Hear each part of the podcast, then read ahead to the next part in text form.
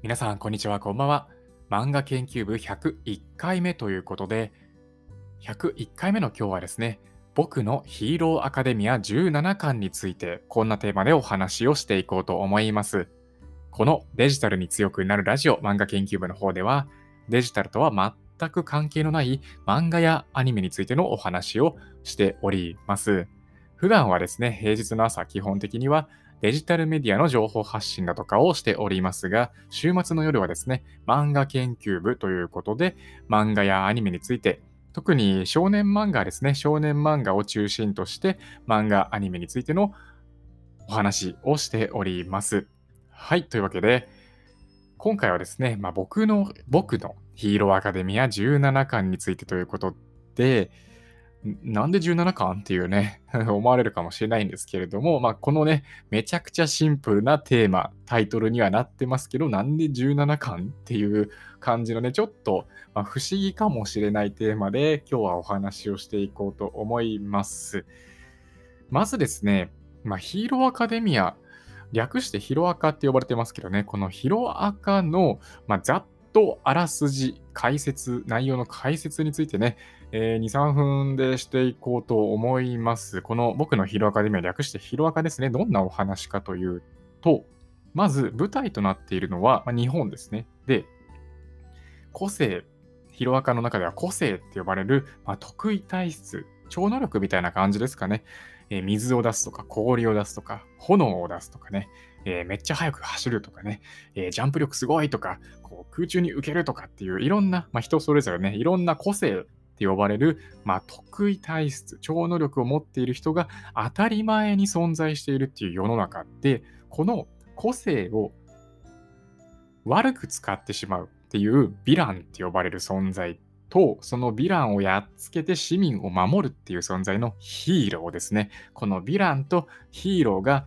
個性って呼ばれる超能力を当たり前に誰もが持っているっていう世の中で戦っていくっていうね、そんな感じがま舞台設定になってますかね。で、このヒロアカの主人公、緑谷いずくっていう少年がいるんですね。この緑谷いずく、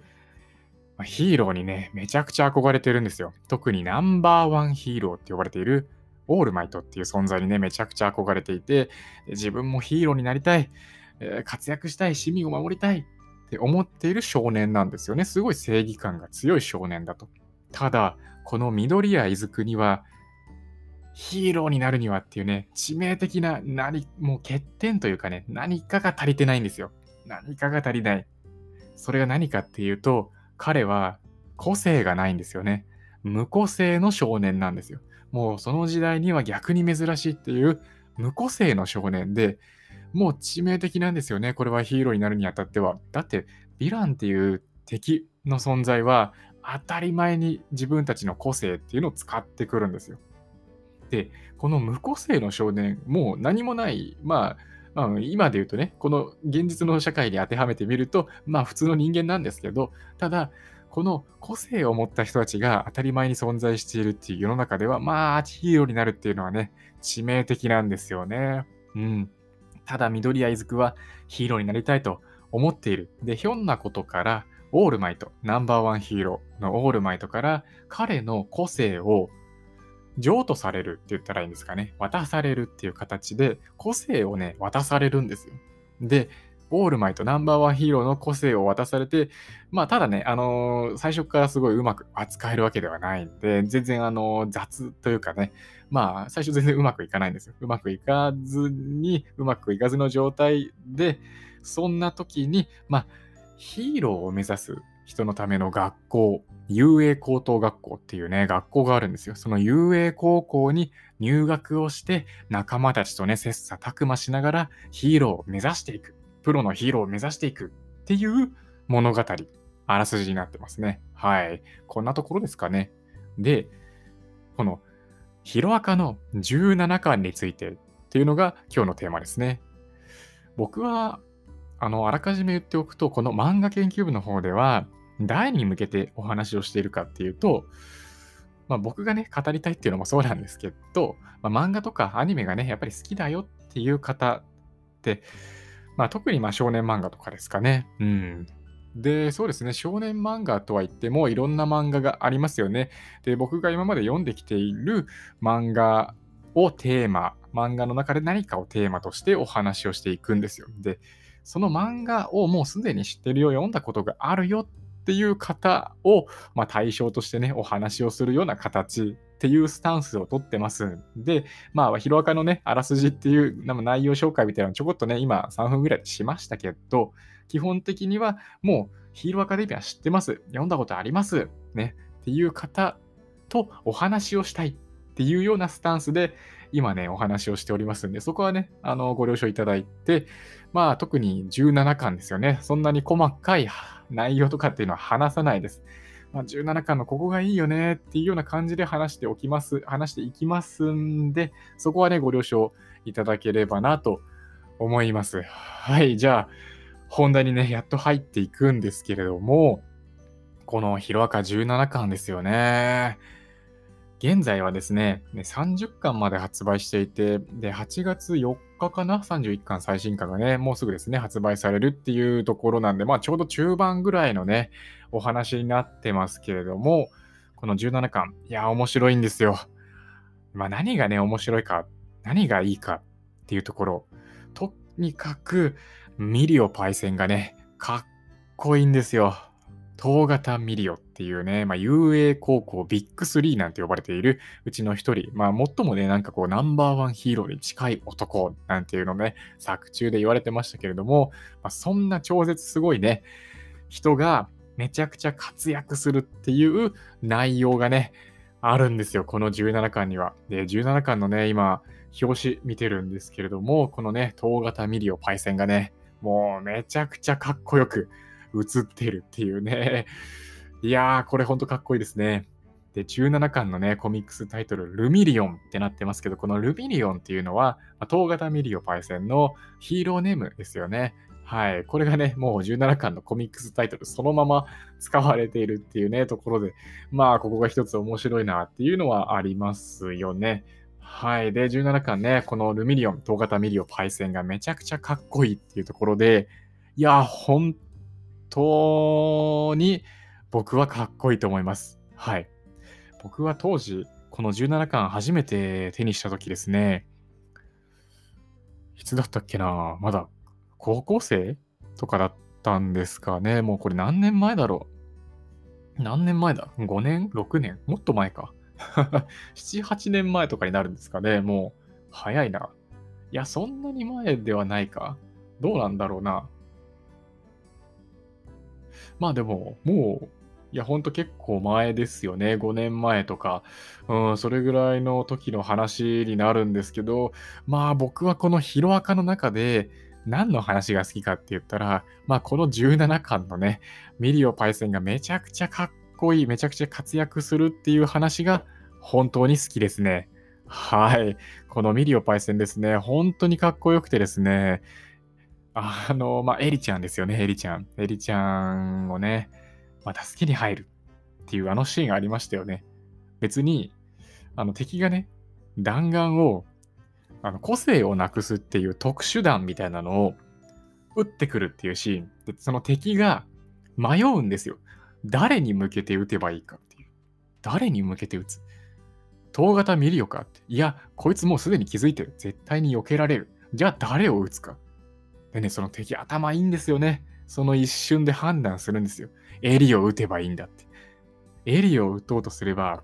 この東型ミリオは絶対に、絶対にエリを助けに盾になる。だったら、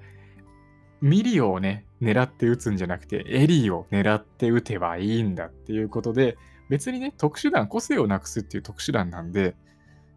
別に撃っても死なないんですよ。死なないんですけど、まあね、エリちゃんのね、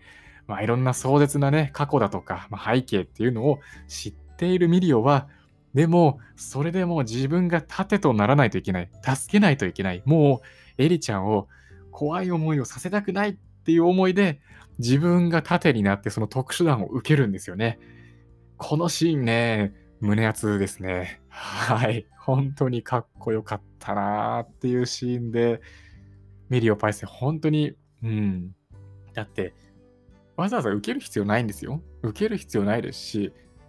まあ、ぶっちゃけエリちゃんに当たっても、まあ、大丈夫なんですよ、正直。大丈夫なんですけど、死にはしないんですけど、でももう、なんかもう、怖い思いをさせたくないっていう思いで、ミリオがね、もう無意識って言ってもいいんですかね。もう助けに、盾となって助けに入る。で、自身がその特殊弾を受けてしまって、個性がね、なくなってしまうんですよね。その一連の、まあ、下り、話、ミリオパイセンのかっこよさ、めちゃくちゃ心しびれる、胸が熱くなるっていうような内容でしたね。まあね、あの特殊弾を受けて、個性がなくなった状態で、ただね、それでも敵と互角、いや、互角以上に渡り合うっていうミリオパイセンの、まあ、純粋な強さっていうのも見て取られて、これもね、面白い内容、面白いところの一つだったなっていうのは思いますね。はい。まあ、その、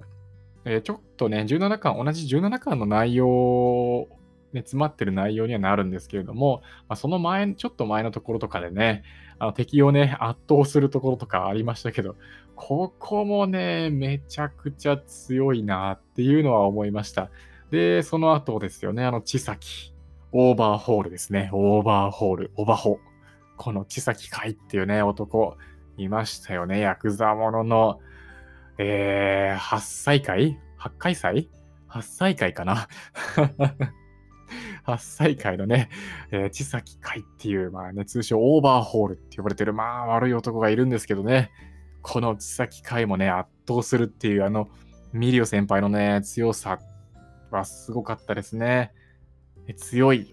ね、かっこいい、たくましい、優しい男、ミリオが、まあ先ほどのね、先ほどのね、お話に戻りますけれども、エリちゃんをね、助けに入る。自分が盾となってその特殊弾を受けに行くっていう、このかっこよさ、もうたるやっていう、もう、そんな感じでしたね。あれこれ、主人公、ミリオ先輩だったっけっていうね。あ、そうだよね。主人公この人だった。って勘違いしてしまうほどの、本当にね、そういったかっこいい内容になってたなって思います。あの、僕、この時ね、緑谷いずくっていう存在を忘れてましたからね。いやー、やっぱさすが主人公、ルビリオンかっこいいないやいや、違う違う違う違う、違うよねっていう。いやいや、主人公は緑谷いずくで、えー、東型、東型先輩は、ミリオ先輩は主人公じゃないよっていう、まあ、一瞬ほんと勘違いしてしまったっていうね、時がありましたけど、それだけね、本当にミリオ先輩はね、かっこよくて、いや、主人公交代っていうね、ほんと錯覚してしまうほどの、そんな内容だったんじゃないかなって思いますね。はい。えー、まあね、個性をなくしてしまうっていう、そのね、ミリオ先輩、まあ、えー、まあね、細かい話をすると、えー、本誌の方ではね、また戻ってきていて、えー、あ、ミリオ先輩、やった戻ってきたんだ、みたいなね、感じの内容とかにもね、なってましたけど、最近。まあ、この時はね、とにかく、なんだろうな、かっこよくもあり、えー、強い、たくましい、優しくもあり、ただ、そんなミリオ先輩が個性をなくしてしまって、なんかもう半分、消失感みたいなね、そういったものを味わった17巻っていう感じでしたね。はい。まあ、とにかく、僕はなんでこのね、ヒーローアカデミア17巻がね、一番好きかというと、かっこいいから。これなんですよね。はい。表紙からしてもかっこよくて、ね、ページをめくってみて、どんどんどんどんその東型ミリオっていう存在にね、惹かれていく。そんな感じのね、17巻になっているんじゃないかなと思いますね。はい。皆さんはどうでしょうか？この僕のヒーローアカデミア、別にね、17巻とはもう言いません。僕のヒーローアカデミアってどんなところがね、面白いと思いますか？またね、まあ、どこがね、一番かっこいい？どのキャラクターがね、一番かっこいいと思いますか？まあ、ぜひね、まあ、何かしらね、コメントを残すだとか、えー、していただければな。いただければなんか楽しくなるなと思います。はい。ヒロアカもですね、まあ、キャラクターそれぞれに、こう、まあ、個性ってね、呼ばれるだけの超能力が備わっているんで、まあ、本当に個性的なね、キャラクターたちが出てきていて、えー、惹かれるキャラクターっていうのがね、絶対ね、誰かしら読んでるうちに、ね、出てくると思うんですよね。うん、そういったものをね、こう共有したりだとか、するのも面白いなっていうのは思いますよね。まあ僕はとにかくこの17巻がね、一番好きで、とにかく東方先輩ね、かっこいいなって思います。はい。17巻についてね、まあ語るってなると、うん、まあ終盤、まあと特にその、やっぱり東方先輩がね、メインの話になるんですけど、まあ最後の方ですよね、17巻の終盤の方で、いや、ここもね、すごい熱いなっていう展開があるんで、そこをね、まあお話をして、まあ17巻を締めるっていう形でね、今回の漫画研究部101回目もね、終わりにしようと思いますけど、思います。思いますけってなんだよなっていう、思います。はい。で、まあ、終盤どこがね、面白いかっていうと、あの、ミリオ先輩がね、まあ、エリちゃんをこう守り抜いたっていう形でね、もう、千崎海オーバーホールもね、驚いてますよね。もう、なんだこいつはみたいな。これ、千崎が言ったのかな？あの、あの、なんだ？なんだっけな、こいつ。あ、根本か。根本。ね、千崎の部下の根本が言ったのかな？千崎海が言ったのかな？なんだこいつはっていうね、もうミリオを見て思うんですよ。個性がない状態で、何なんだみたいな。こいつの強さはみたいな。ね。で、守り抜くんですよね、エリちゃんを。もう傷一つつけさせないっていう形で、エリちゃんを守り抜いて、で、で、千崎がね、もういよいよなんかこう、やばそうな技を出してきたっていうところで、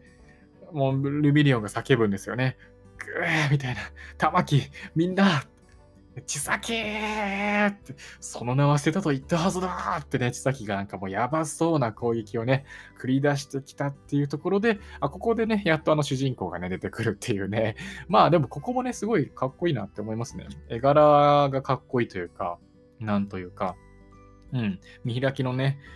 絵でデクがね、こう壁をぶち壊してね、出てくるっていう、このシーンもね、なかなかかっこいいなと思います。あで、ちなみに今ページをめくってて思ったんですけど、17巻ね、あのデクがね、壁をぶっ壊して出てきたっていう、あのコミックスだと、えー、本誌とは違ってですね、その当然いろんな話がね、載ってますよね。だいたい10話分ぐらいね、どのコミックスにも載ってると思うんですけど、このデクが壁壊して、えー、このね、まあ、152話か、152話が終わるんですよ。で、153話との間のこの17巻の方でですね、ミリオ先輩描かれてますね。なんか、なんだ、これは、デクがバコーンと壁をぶっ壊して現れてきた直後のミリオ先輩を描いてるのかな。結構まあボロボロの状態というかね、うん、汚れている状態のミリオ先輩が描かれていて、なんか驚いた表情をしてるというかね、はっみたいな感じの表情をしてるんで、あおそらくこのミリオは、まあ、デクが壁ぶち壊して登場した直後、その時の顔なのかな？その時のミリオを描かれてるのかなっていうのは思いますけど、なんだろうな、これ。今ちょっとページをめくっていて分かったところなんで、どうなのかなっていうのはありますけれども、はい。で、は話を戻すと、まあ、デクがね、現れて、で、まあ、ミリオのね、えー、事務所、所属している事務所のね、まあ、サーナイト、サーナイトアイか、ね、出てきてますけれども、まあ、この辺のね、シーンも、うん、すごいいいなって思いますね。で、デク VS オーバーホール、千崎会のね、えー、戦いがね、本格的に始まっていくっていうところで、なかなかね、本当に内容てんこ盛りなんですよ、17巻。えー、17巻のもう本当終盤の終盤で、終盤の本当終盤ですよ。千崎がね、なんかもう覚醒して、えー、もう、グワーっていう感じのね、存在になっていて、で、デクがね、まあ、エリちゃんの力を借りて、